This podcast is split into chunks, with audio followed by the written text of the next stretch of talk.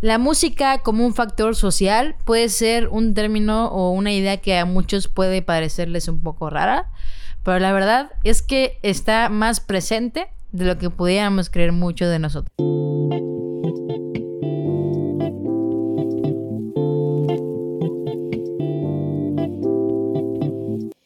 Bienvenido a Interludio, tu podcast de música favorito. Mi nombre es Paula Zacarías y el día de hoy quiero hablar contigo y terminar esta gran primera temporada hablando acerca de la importancia social que tiene la música actualmente. Y es una importancia enorme, es una importancia que no podemos ignorar por nada en el mundo. Y más que nada porque en muchas eh, partes y en muchas perspectivas la música habla por la sociedad. Y esto es porque a mí me gusta verlo de la siguiente manera. Muchas personas ven que las masas o la sociedad es afectada por las artes o pueden ser afectada por lo que dicen los artistas, los actores, los músicos, etc. Pero la realidad es que yo creo que es al revés. Creo que la sociedad afecta lo suficientemente a todos que de toda de todo un colectivo resalta una persona que decide hacer arte y este se viraliza porque puede exponer una idea que muchas personas tenían y no podían expresar de la misma manera porque no tenían esta capacidad artística. Esto pasó con el punk en su momento. El punk, tú sabes que fue un género eh, que promulgaba mucho este concepto de anarquía, este concepto de rebelión, de levantarse en contra de los ideales que creían que no respetaban a los suyos, creían que o sentían que no eran respetados, que las ideas impuestas por el gobierno eran injustas y poco eh, pues ideales para cómo la sociedad quisiera vivir. Esto se fue desenvolviendo y se fue como mutando a muchos pequeños géneros como, bueno, no pequeños géneros, sino como géneros en otras partes del mundo, como el hip hop, que expresa en su mayoría, no en su totalidad, pero en su mayoría expresa muchas ideas y maneras de vivir de la gente afroamericana. Eh, es un género que nace de eh, la misma necesidad de poder hablar acerca de cómo es un estilo de vida afroamericano desde el punto de vista que sufren de un racismo constante, de que sufren de una pobreza constante dada por el mismo racismo y muchos otros temas de los cuales no vamos a ahondar en este capítulo, pero también salen otros pequeños subgéneros como el pop punk que habla y son el himno de la generación emo de los 2000, de eh, la época de los años 2000, bandas como Paramore, Panic at Disco, Fall Out Boy, etcétera, etcétera, etcétera, My Chemical Romance, por ejemplo, y muchas otras bandas que deciden hacer música expresando maneras de pensar, expresando maneras de sentir y la gente conecta con ello, pero más que nada es una reflexión de la manera de ellos de ver al mundo y por eso las personas se sienten identificadas. Tal vez no todos los géneros eh, pueden ser viralizados, no todos los géneros pueden ser analizados desde una perspectiva tan, tan crítica. Eh, por ejemplo, el pop no tiene esas características. Realmente el pop es un género banal y no en el sentido discriminativo, sino en el sentido de entender que es un género que no se enfoca en hablar de problemáticas sociales, sino que eh, habla un poquito más de problemáticas personales que podemos tener, como nos rompen el corazón, estamos felices, estamos tristes, eh, estamos enamorados, etcétera, etcétera, etcétera. Entonces, teniendo esto en cuenta, el entender a la sociedad como un eh, principal influenciador para los estilos de música que van a ir surgiendo es súper importante porque solamente así podemos entender y dejar de juzgar a lo tonto porque eso nos pasó y a mí me pasaba en algún momento cuando hablábamos de reggaetón. Muchas personas no entienden que, no te voy a decir tampoco que el reggaetón tiene un contexto o un eh, subentendimiento como súper político y tal y tal y tal, pero sus artistas, por ejemplo, son grandes expositores de problemas que pasan en países latinoamericanos, los cuales son en su mayoría ignorados eh, que tal vez su música no habla por sí mismos, pero utilizan la plataforma que les da su música para poder resaltar y para poder exponer de la manera más objetiva estos problemas. Eh, tenemos de otro lado a las personas que sí ocupan su música como una plataforma, sí ocupan canciones, tal vez te puedo decir que su carrera se enfocan o se globalizan al poder exponer problemáticas sociales, pero tal vez una que otra canción de su discografía pueden hablar acerca de problemáticas como tal vez la de los Black Eyed Peas, eh, tal vez como Lady Gaga, eh, Katy Perry, muchos, muchos artistas que hablan acerca de problemáticas específicas que en sus momentos son muy minimizadas. Entonces, esta parte de entender que muchas veces los artistas simplemente cumplen con una función artística no nos debe delimitar a entender que los artistas no solamente nos dan entretenimiento y también hay artistas que, que se refugian en decir como es que yo no, yo no estoy aquí para dar una opinión, estoy aquí para entretener. Yo creo, y es mi humilde punto de vista, no puede haber una perspectiva más equivocada que esa. Los artistas que tienen una plataforma, ya sea pequeña, mediana o grande, tienen una responsabilidad con las personas que los escuchan y tienen una, necesidad de, de, de obviamente exponer puntos de vista, pero ignorar problemáticas. Teniendo una plataforma se me hace las cosas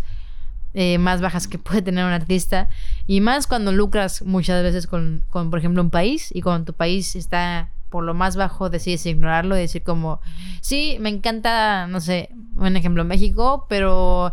ahorita México está por los suelos, pero no me va a meter porque yo no soy político, no tengo ninguna responsabilidad social y al final del día es empezar a entender que sí, sí existe una responsabilidad muy eh, implícita porque son figuras públicas. Y no únicamente por ser figuras públicas tienen que estar a favor o en contra. Simplemente deberían de visibilizar problemáticas, ser críticos objetivos y poder ser de una ayuda. Porque al final del día el arte en su esencia es una ayuda para la sociedad para poder ir a través de muchas cosas. Entonces, eres un artista, pero no te quieres involucrar con las cosas que al fin del día te hacen a ti escribir canciones. Se me hace un poco, pues, ilógico, ¿no? Un poco incoherente. Entonces,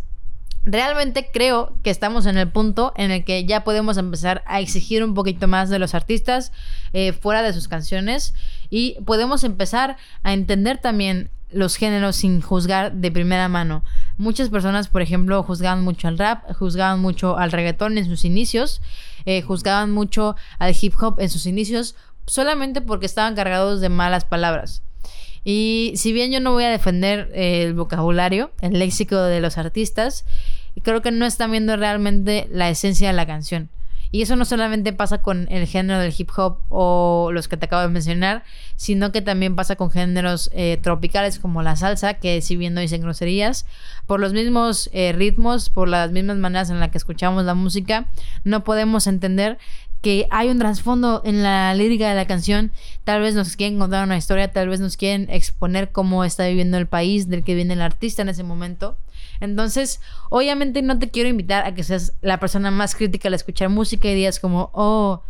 este es el, subtexto de su canción, como, wow, súper profundo. No, al final del día es como un balance, es tener un balance y antes de juzgar, como te decía en el capítulo pasado, antes de juzgar, ábrete un poquito a la idea de que podemos estar escuchando muchas eh, perspectivas diferentes en canciones, fuera de canciones, eh, que son muy importantes, pero también tenemos que ser súper, súper eh, objetivos y honestos en que creo que ya estamos en una etapa como, como audiencias que sí podemos exigir un poco más de los artistas, que sí podemos exigir un poco más de las personas que viven por nosotros, que viven a través de nuestras reproducciones y que creo que sí es muy válido tener, y como ya las tenemos actualmente,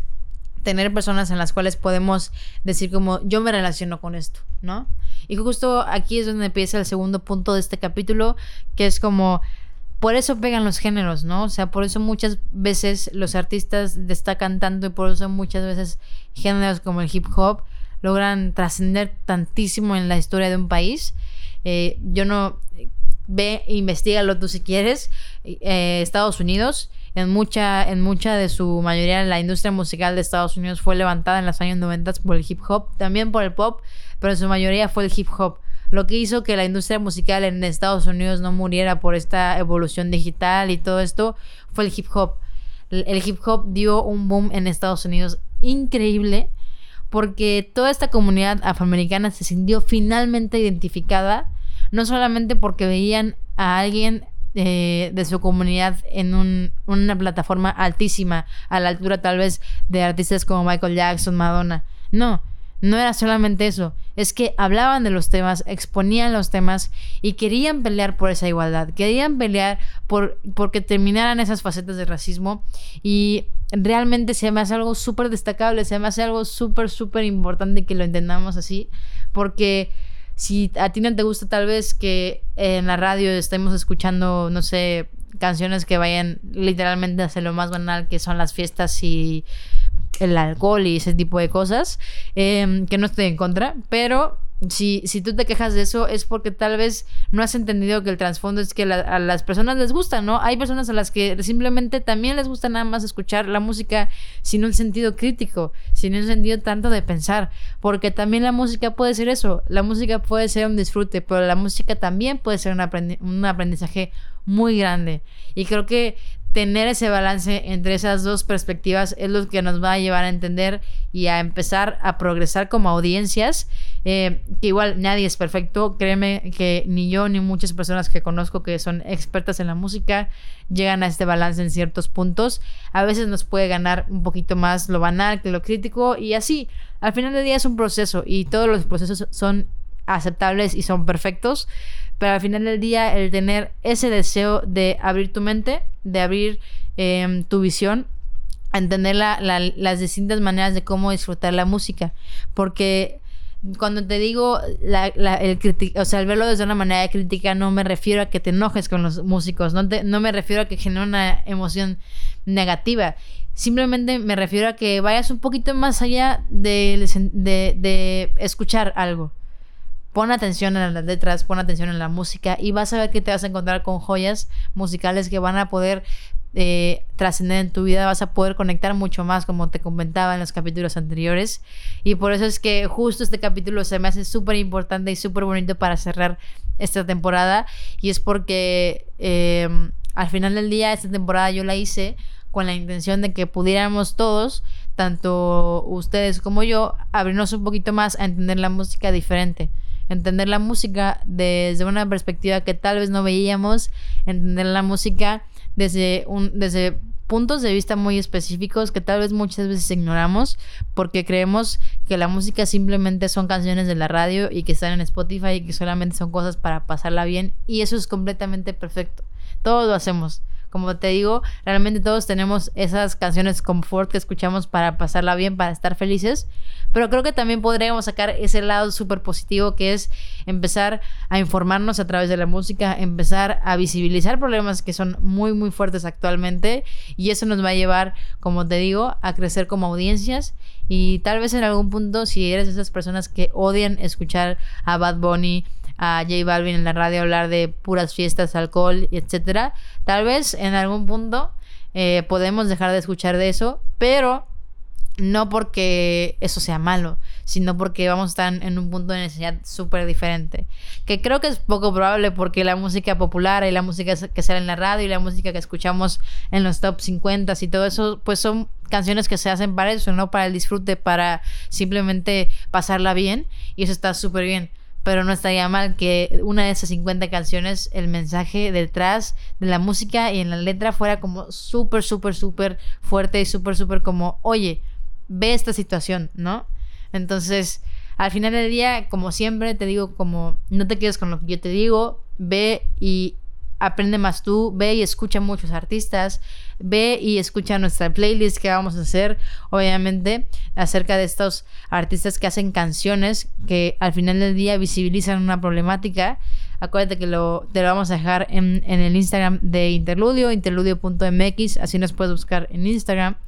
Eh, muchas gracias por haber estado en esta primera temporada. Te invito también a que vayas a seguir a la casa productora y sello de este podcast y otros varios podcasts que están increíbles, que es Bucle Records. Ve, búscalos en Facebook, búscalos en Instagram y en YouTube. Ya estamos subiendo como más, más contenido. Muchas gracias a las personas que ven esto en YouTube. Te invito a que te suscribas, le des like, compartas, comentes, Vaya, tú sabes lo que tienes que hacer. Y también si me estás escuchando en alguna plataforma como Spotify, Anchor, etcétera, eh, te invito a que nos sigas en la plataforma, a que no te pierdas los capítulos que ya hemos subido previos a estos. Y nada, espero verte en la próxima temporada. Nos vemos.